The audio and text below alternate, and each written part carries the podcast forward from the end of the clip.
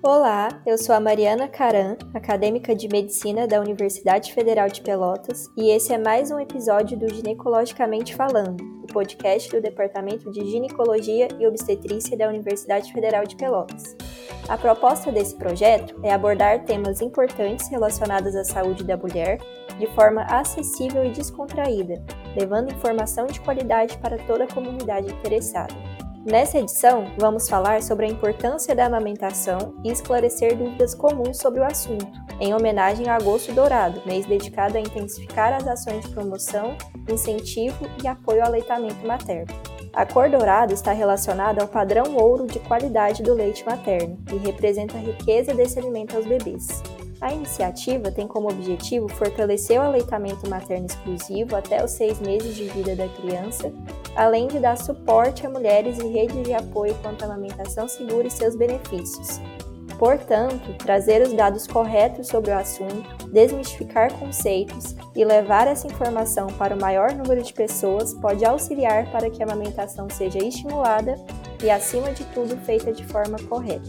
Para ajudar você a entender um pouco mais sobre a importância da amamentação e os principais pontos relacionados a ela, entrevistamos a especialista Jamila Vasques, enfermeira, doutora em Ciências da Saúde, especialista em cuidado materno-infantil com enfoque na amamentação, consultora internacional em lactação pelo IBLCE responsável pelo primeiro serviço de consultoria em amamentação na cidade de Pelotas, que teve início em 2008, o Leite Bom, e técnica em educação na Universidade Federal de Pelotas. Depois desse currículo maravilhoso, seja bem-vinda, Jamila. Fico feliz que tenha aceitado o nosso convite para participar do podcast. Eu que agradeço. Fico muito feliz por estar aqui falando sobre um assunto que eu me dedico há bastante tempo já e que amo bastante. Que legal. Bom, então vamos lá. Dando início às perguntas, aproveitando que está acontecendo a campanha nacional de incentivo ao aleitamento materno, você poderia falar um pouco mais sobre os benefícios da amamentação na saúde do bebê? Com certeza. O leite materno ele é considerado a primeira vacina do bebê, por conter inúmeros fatores de proteção que conferem imunidade ao bebê ainda indefeso. O aleitamento materno é isoladamente a estratégia de saúde pública mais importante para diminuir a mortalidade infantil. Segundo a Organização Mundial da Saúde, 6 milhões de crianças são salvas por ano no mundo devido ao aumento da taxa de aleitamento materno exclusivo. Também existem evidências de que a amamentação exclusiva ela proporciona maior proteção contra infecções gastrointestinais. Essa proteção diminui quando o aleitamento materno deixa de ser exclusivo, porque além de diminuir o consumo de leite materno, a criança acaba recebendo outros alimentos com potencial risco de contaminação. Por isso, não se deve oferecer chá, água ou outros alimentos antes dos seis meses. O aleitamento materno também reduz as infecções respiratórias e alergias. Grande parte das pessoas não imagina que a exposição precoce a leite de vaca, incluindo as fórmulas infantis, pode aumentar o risco de alergias. Mamar no peito ajuda no correto desenvolvimento da cavidade oral, já que o uso de chupeta e mamadeira empurram o palato para cima, fazendo com que o assoalho da cavidade nasal se eleve e diminua, causando prejuízo à respiração. Também proporciona menor risco de hipertensão, colesterol alto, obesidade e diabetes. Um estudo do nosso cientista aqui de Pelotas, o César Victora, demonstrou que quanto maior a duração do período de amamentação, maior o quociente de inteligência, os anos de escolaridade e a renda mensal dessa criança que um dia será adulta. Então é bastante coisa, né? É bastante benefício para a gente estar tá cada vez mais incentivando e apoiando o aleitamento materno. Que interessante, de fato, né? Há inúmeras pesquisas e evidências que podem constatar as vantagens do aleitamento materno na vida do bebê, como você citou, né, inúmeras. Mas e a mãe? Também acaba sendo protegida e favorecida com a produção de leite e amamentação em si? Com certeza. O aleitamento não traz benefícios somente para o bebê, mas para a mãe também. Os estudos mostram a proteção contra o câncer de mama, diminuição do sangramento pós-parto, por consequência, a involução uterina também acaba sendo bem mais rápida, aumento do vínculo entre mãe e filho, custo zero para alimentar o bebê, já que não é preciso comprar nada, além de servir como método contraceptivo desde que a mãe esteja amamentando exclusivamente e esteja em amenorreia, ou seja, que ela não tenha voltado a menstruar ainda. E quanto tempo após o nascimento se orienta a primeira amamentação? E qual é o período mínimo recomendado de aleitamento materno exclusivo? O ideal é que possamos proporcionar a primeira mamada ainda na primeira hora de vida do bebê. E essa primeira hora, ela é chamada hora dourada, e ela é super importante para essa criança que está nascendo. Durante esse período, essa primeira hora, o contato pele a pele, ele deve ser estimulado o mais precoce possível, ele facilita a amamentação, diminui a mortalidade, ajuda na estabilização da frequência cardíaca, respiratória e temperatura e traz muitos benefícios para a mãe e para o bebê. Então, se a gente puder proporcionar o aleitamento materno nessa primeira hora, a gente tem já estudos né, mostrando que aquela criança que amamenta na primeira hora de vida tem taxas de aleitamento materno maiores. Então, é super importante essa primeira hora de vida do bebê. Ah, e tu me perguntou outra coisa. Qual o período mínimo recomendado de aleitamento materno exclusivo? Seis meses, né? Essa é a orientação do Ministério da Saúde, Organização Mundial da Saúde, né, de que esse bebê seja alimentado exclusivamente até os seis meses de idade. E a partir dos seis meses vão ser introduzidos alimentos sólidos, né? Vai começar a introdução alimentar e o aleitamento materno segue junto com a introdução desses novos alimentos. Muito interessante todas essas informações que você trouxe.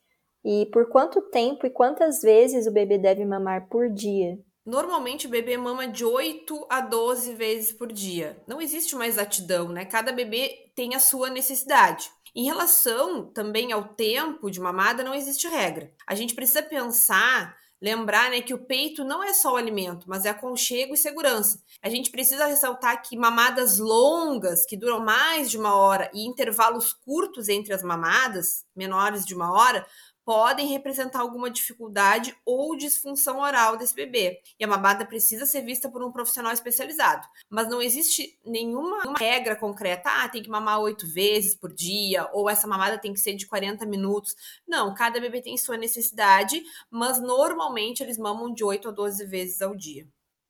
E muito se fala sobre a pega correta desse neném. Quais são as dicas para se ter uma técnica adequada e a amamentação ser um sucesso? Algumas coisas precisam ser vistas quando a gente pensa na pega correta. O bebê ele precisa fazer uma boa abertura da boca para uma pega profunda da mama. E isso vai facilitar a transferência de leite. O que a gente às vezes observa é bebês pegando muito na ponta, eles acabam sugando, mas na verdade não conseguem transferir quase nada de leite da mama para a boca dele. O queixo precisa encostar a mama, o lábio inferior ficar voltado para fora, o superior não precisa obrigatoriamente ficar voltado para fora, ele precisa só descansar no peito. A narina tem que ficar liberada e as bochechas têm que ficar arredondadas. O que a gente às vezes vê muitas pessoas dizendo é: "Ai, olha que bonitinho, tá fazendo tanta força que a bochecha tá entrando para dentro". Não é legal a bochecha entrando para dentro, tá? Se tá entrando para dentro, né, não está adequado a vedação desse bebê e por consequência ele não vai conseguir extrair leite suficiente. Também é importante a gente observar se a criança está engolindo durante a mamada. Estalos também não devem ser escutados. Se o bebê perde o peito com frequência, faz estalos, precisa ser avaliado por um profissional especializado. E existe alguma situação em que a amamentação está contraindicada ou tem alguma restrição?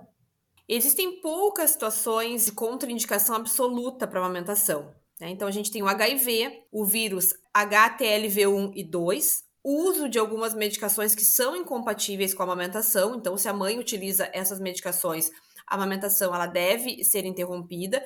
E crianças com galactosemia, que é uma doença rara em que a criança não pode ingerir leite humano ou qualquer outro que contenha lactose. Também existem algumas restrições, né, temporárias que a gente diz. Por exemplo, se uma mãe tem uma lesão de herpes e essa lesão é no mamilo, é uma lesão ativa, a gente vai oferecer o, o leite materno na outra mama, não na mama que tem a lesão com herpes, por exemplo. Varicela, enquanto as lesões são ativas, a gente precisa também interromper a amamentação. Hepatite C, se houver lesões sangrantes na mama, também é preciso uma interrupção temporária. Doença de Chagas na fase ativa também, tuberculose quando a mãe não está fazendo tratamento ainda com isoniazida e o uso de álcool também, né, deve ser desaconselhado pelas mães que estão amamentando. Observa-se através dos séculos a existência de questionamentos quanto à forma correta de alimentação do bebê e a propagação de mitos e crenças que norteiam a lactação e geram à mulher um sentimento de culpa e ansiedade. E sabemos que até hoje muitas mulheres ainda vivenciam um universo de palpites e desinformação sobre a amamentação. Diante desse fato, o que temos a falar a respeito do temido leite materno fraco? Ele realmente existe? Esse é mais um mito aí relacionado ao aleitamento materno, que perdura já por anos, mas na verdade leite fraco não existe. O que existe são fatores de risco para baixa produção de leite, e uma minoria de mulheres, de fato, pode produzir uma baixa quantidade de leite e precisar de complemento para o bebê, né, para que ele se desenvolva da melhor forma possível. Mas eu saliento, essas mulheres são minoria. Dentro desses casos, estão mulheres que realizam, por exemplo, mamoplastia redutora. Os estudos mostram que somente 20% delas amamentam exclusivamente. Mulheres com hipoplasia mamária também né, são aquelas que têm uma baixa produção de leite, e algumas doenças metabólicas também estão relacionadas com essa baixa produção de leite. Mas assim, dizer que o leite de uma mãe é fraco, que não sustenta, não é real se a mãe tem uma boa produção. O que muitas vezes é preciso, né, se a mãe tem uma desconfiança aí de baixa produção, consultar com um profissional especializado para que realmente ele faça uma anamnese, né, converse com essa mãe para identificar se esse é o caso. Do contrário, alguns ajustes podem ser feitos se a mãe desconfia ou percebe uma baixa produção. Às vezes a gente tem que estar tá olhando para a pega desse bebê, para o posicionamento, para a cavidade oral desse bebê, para ver se esse bebê não tem, por exemplo, uma anquiloglossia que possa estar interferindo na extração de leite. Então, algumas coisas precisam ser vistas e corrigidas. A maioria das mães consegue amamentar exclusivamente e não vai precisar de um complemento aí durante toda a amamentação. E é verdade que o leite se altera durante a lactação e até mesmo durante a mamada? É verdade, sim. O leite materno ele sofre alterações durante todo o período da amamentação para se adaptar às necessidades dessa criança. E na mesma amada, em alguns momentos, por exemplo, essa mãe ela fornece uma quantidade maior de gordura. Né? Então, a gente também sabe que para amamentação prolongada, por exemplo, aquelas mães que amamentam para além dos dois anos, já tem estudos mostrando né, que esse leite ele tem uma composição maior de gordura e células de defesa. Então, realmente, o leite vai se alterando conforme a necessidade desse bebê. Uma dúvida que assola muitas mulheres se a lactante contrair uma doença, é necessário interromper a amamentação? Então, depende da doença, como eu falei anteriormente. Existem algumas situações que podem contraindicar a amamentação de forma temporária ou permanente. Na dúvida, a orientação é conversar com um profissional capacitado. Na grande maioria das doenças, a mãe poderá continuar amamentando e só deve prestar atenção nos cuidados de higiene. Outra coisa que muita gente tem curiosidade o tamanho das mamas influencia na quantidade de leite produzida? Definitivamente não. Isso é mais um mito da amamentação. O tamanho das mamas não tem relação com a quantidade de leite consumida pelo bebê em 24 horas. O que determina a produção eficaz são mamadas efetivas e a livre demanda, ou seja, colocar o bebê no peito quando ele desejar. O peito, a gente diz, né, que ele é fábrica e não estoque e 80% do leite produzido pela mãe ocorre enquanto o bebê mama. Portanto, mulheres com peito grande ou pequeno vão produzir leite suficiente para seus bebês. Uma outra coisa bem importante a se dizer é que peito murcho não significa ausência de leite. Não é necessário a gente ficar horas sem amamentar com o intuito de encher o peito. Isso é bastante comum a gente ouvir as mães falando. Na pojadura, por exemplo, na descida do leite, que acontece ali entre o terceiro e o quinto dia, a mulher ela percebe uma quantidade exacerbada de leite, que vai ir diminuindo ao longo dos dias. Então, aquela mama super cheia vai, ao longo dos dias, diminuindo a sua produção, porque o corpo vai se adaptando à necessidade desse bebê. O que a gente deseja realmente é que essa mama fique mais flácida. Então, o que a gente precisa entender é que quanto maior o estímulo, maior a produção. Quanto maior o intervalo entre as mamadas, menor é a produção. Porque se não tem leite saindo do peito, o organismo entende que não precisa fazer uma produção. Se eu não tenho leite saindo, essa minha mama vai encher, vai encher, vai encher, né? E alguma coisa a gente vai ter que fazer. Existe uma proteína chamada proteína inibitória da lactação. Então, ela consegue identificar aquele peito que tá super cheio, né? Quando esse peito tá super cheio, ela manda uma mensagem lá pro cérebro. Olha, o negócio é o seguinte, essa mama tá lotada, não manda mais leite para cá.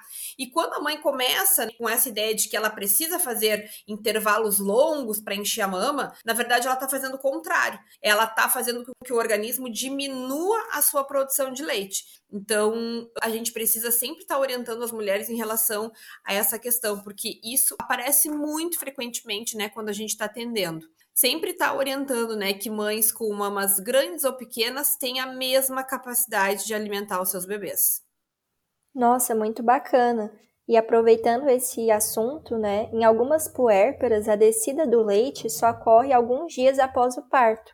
Nesses casos, quais orientações devem ser dadas? a gente precisa que essa mulher ela coloque esse bebê no peito de forma bastante precoce. A gente sabe que para algumas mulheres a pojadura acaba acontecendo de uma forma mais tardia. Por exemplo, mulheres que fizeram cesariana, mulheres que são diabéticas, a gente já espera que essa descida do leite seja mais tardia. E o que a mulher precisa, na verdade, é colocar esse bebê no peito para estimular a ocorrência da pojadura. E quem tem prótese mamária consegue amamentar? Consegue sim. O maior cuidado da prótese mamária é durante a pojadura, porque a prótese acaba empurrando o músculo para frente, né? Acaba empurrando tudo que a glândula, enfim, para frente, e na pojadura essa mama acaba ficando um pouco mais distendida e o bebê às vezes tem uma dificuldade maior na pega. Então o que, que a gente precisa estar tá orientando essas mães? Que elas realizem massagem e ordenha de alívio antes do bebê mamar, para que aquele complexo mamilo areolar fique um pouco mais macio e facilite a pega do bebê. O que acontece muito nesse momento de apojadura para as mulheres que têm prótese de silicone é que neste momento acabam acontecendo as fissuras, porque essa mama tá super cheia, o mamilo enrijecido e esse bebê não consegue acoplar de forma adequada, não consegue fazer a pega profunda, acaba ficando mais na superfície, fazendo a pega errada e machucando o mamilo da mãe. E quem tem cirurgia redutora na mama possui algum empecilho também para a amamentação? É o que eu disse mais ali atrás. Mulheres com mamoplastia redutora, elas podem sim ter problemas para amamentar. A ideia, obviamente, quando o médico vai fazer a mamoplastia, é tirar mais o tecido, né, gorduroso dessa mama. Mas na verdade acaba muitas vezes tirando tecido mamário, glandular. Então o que, que acaba acontecendo? Pode ser que essa mulher tenha uma diminuição na sua produção em decorrência da cirurgia. E ainda tem um outro agravante. Como muitas vezes é retirada a areola, pode ter rompimento de ducto nesse momento. E aí, então, muitas vezes a mulher pode até produzir, mas ela não consegue ejetar suficiente. Tá? Então, os estudos mostram que somente 20% das mulheres com mamoplastia redutora conseguem amamentar exclusivamente. As demais vão amamentar, mas vão precisar aí de uma complementação para conseguir o volume ideal para seus bebês. Apesar da nossa conversa estar maravilhosa e ainda ter algumas perguntas acerca do tema, deixaremos o restante para o próximo episódio. Gostaria de agradecer a todos que nos acompanharam nessa conversa, especialmente a brilhante apresentação da especialista em aleitamento materno, Jamila Vasques. Até o próximo episódio.